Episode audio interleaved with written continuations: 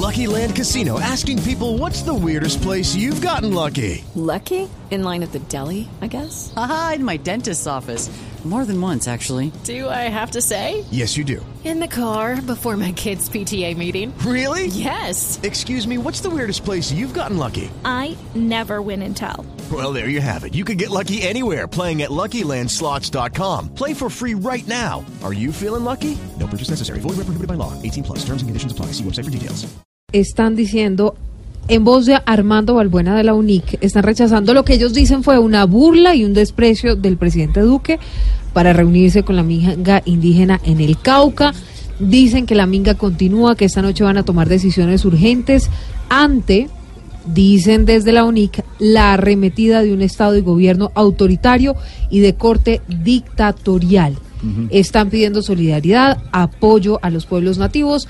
Esa es la oposición del presidente Duque, es que él lo siente, pero que él no se dé a presiones. La posición de los indígenas es que lo sienten mucho, pero que es un gobierno autoritario, que es de corte dictatorial y que se burlaron de ellos. Ay, ay, ay, fracasó la cumbre entre los indígenas del Cauca y el presidente Duque. A ese tema hay que ponerle mucho Cuidadito.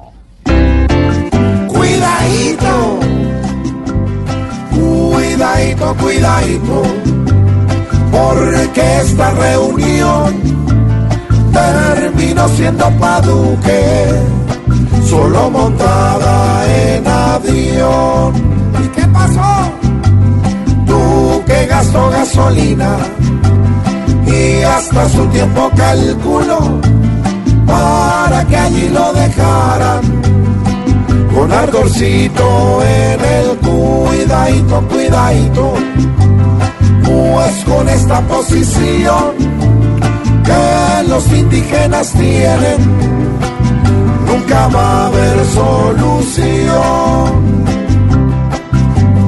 A pesar de la amenaza que hay contra Duque en su prueba, les cumplió la cita y ellos le dieron cara de cuidadito, cuidadito, porque Duque en su sillón no puede ser un pelele de una manifestación. Respeto para todos lados, no hay que respetar la minga, pero siguiendo estas rutas, el camino al que nos llevan es la que nos lleve el cuidadito, cuidadito, porque una negociación no hay por qué convertirla en un único sermón, donde cada uno cree que es el rey de la razón.